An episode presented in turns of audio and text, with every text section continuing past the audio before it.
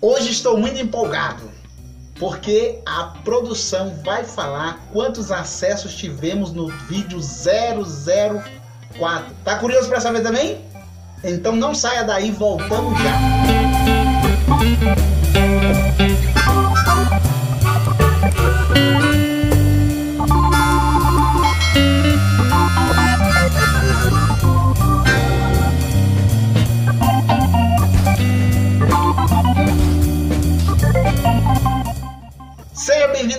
Prosperando Juntos. Estamos no YouTube sendo assistido em todo mundo. André, você está delirando. Não é em todo mundo, não? Infelizmente não. Tudo bem. Então estamos sendo vistos em todo o Brasil. Você está sonhando acordado. Tudo bem. Então vamos de novo. Do YouTube para todo o DF em torno. André, não exagere. Tá bom então, produção. Faz o seguinte, nos conte logo quantos acessos tivemos no vídeo 004. Estratégia hashtag 02 para pagar dívidas bola de neve. Pessoal, vocês lembram que fiz um desafio no vídeo 004, não lembram? Pois é.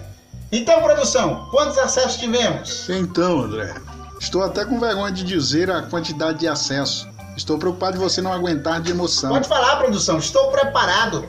Pode dizer, passou de 20 mil, não passou? Infelizmente não, André. Ah, produção. Desse jeito você está me deixando nervoso. Fale logo, Tá bom, lá vai. Tivemos um total de P acessos. Tá de brincadeira, né, produção? O povo não sabe nem brincar, nem participaram do desafio.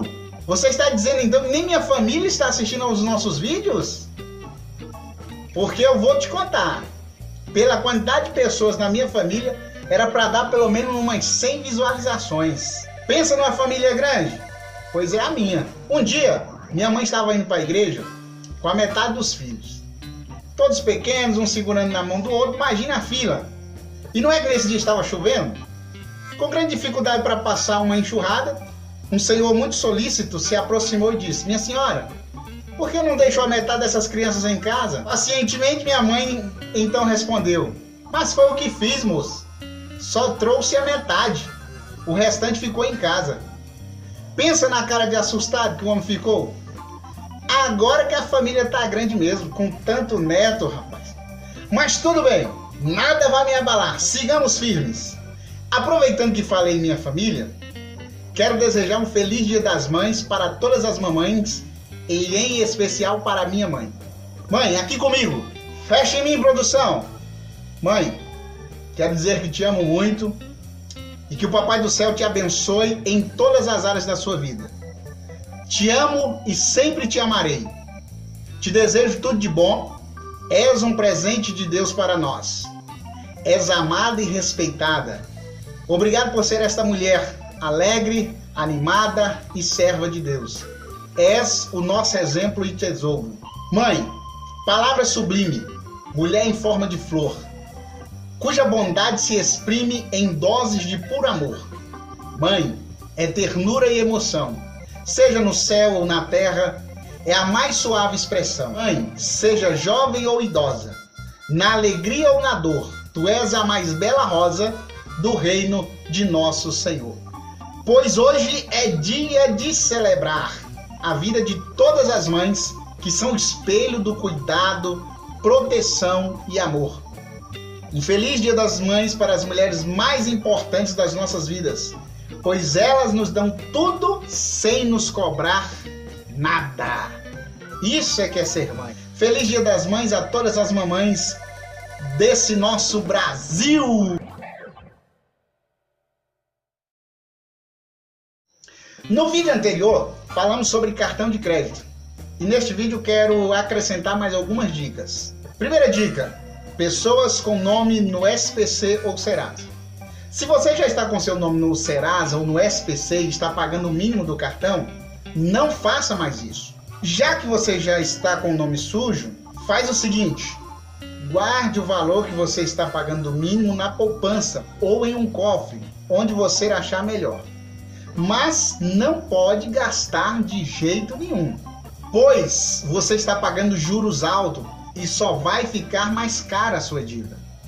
anote o valor inicial que você está devendo.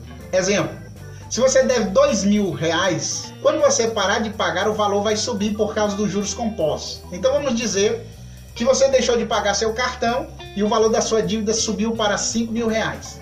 É importante você ter em mente que a sua dívida inicial começou com dois mil reais. Por que, que é importante você saber que começou com dois mil reais? Porque depois de algum tempo, a administradora do seu cartão irá entrar em contato com você para uma negociação. Aí você faz uma proposta de pagar um valor mais abaixo do que você devia. Então você vai, se você devia 2 mil, você vai fazer uma proposta de 1.700, um exemplo. E aí ela vai começar a negociar com você, vai dizer, ó, oh, esse valor não dá e tal. Você fala assim, ó, para mim não dá agora, então eu vou esperar mais um pouco. E aí eles vão chegar a um acordo e se você não pagar mais barato, mas pelo menos você vai pagar o valor inicial da sua dívida. E dessa forma você vai economizar um bom dinheiro ao invés de estar tá pagando o mínimo, até porque nenhuma instituição quer perder dinheiro. A dica número 2 é para quem não está com o nome sujo. Neste caso, siga as orientações repassadas no outro vídeo. Mas acrescento que será melhor se você pagar o valor real das parcelas e não o mínimo. Porque ao pagar o mínimo, além de demorar para quitar a sua dívida, você estará apenas jogando dinheiro fora. Apesar de não estar com o nome sujo, Será se não seria mais vantajoso parar de pagar o mínimo, pois os juros são muito caros, e utilizar a dica anterior? Pense bem, talvez seja uma boa opção para você também. Mas é muito importante que se pague o valor real da parcela. Se a parcela é 200, não pague o mínimo, pague sempre os 200, porque o mínimo é uma bola de neve. Você vai pagar juros sobre juros, juros sobre juros, e aí a sua dívida fica muito mais cara. A terceira dica é para você que está desempregado. Se você está desempregado, a sua preocupação agora não tem que ser com as dívidas. A sua preocupação agora tem que ser em conseguir um emprego, se recolocar no mercado de trabalho. Quando você conseguir um emprego, uma forma de ganhar dinheiro, aí sim você se preocupa em negociar as suas dívidas. Mas o primeiro momento é o meu conselho, não tem por que você se preocupar com dívida, já que você não está trabalhando ok? E nós temos hoje dica com o senhor Mukirana. Dicas com Mukirana. Olá pessoal do canal Prosperando Juntos.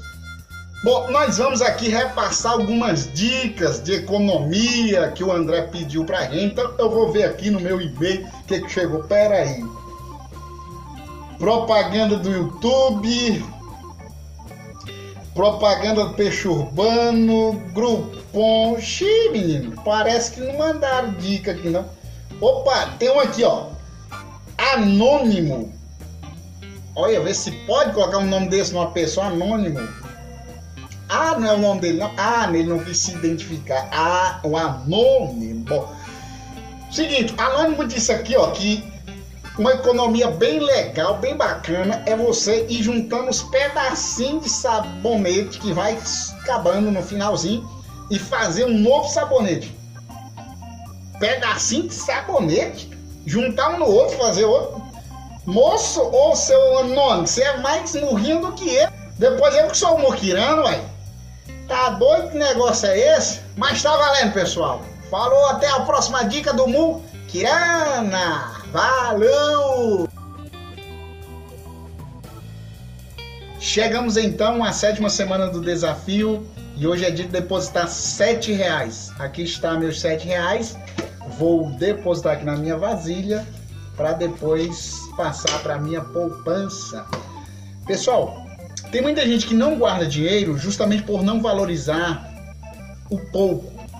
Eu também era assim, eu pensava, ah, um real, só um real, não vai fazer diferença, dois reais não vai fazer diferença. Mas aqui no desafio nós estamos vendo que de um real, de dois reais, de três reais, nós estamos aumentando a nossa reserva. Então vale a pena sim poupar, guardar, nem que seja um real, tá bom? Então vamos continuar o nosso desafio e na próxima semana nós vamos bater a nossa meta de oito reais. Até mais, pessoal. Muito obrigado. Tchau. Rapaz, quando eu conheci o canal Prosperando Juntos, eu devia demais. Agora, continue endividado. Não, rapaz, mas é porque não deu tempo ainda de pagar as dívidas. Eu conheci o canal agora, tem pouco tempo, mas eu vou pagar minhas dívidas, eu vou, vou conseguir, vou poupar. O canal é bom demais, moço. Gostei demais do canal. É.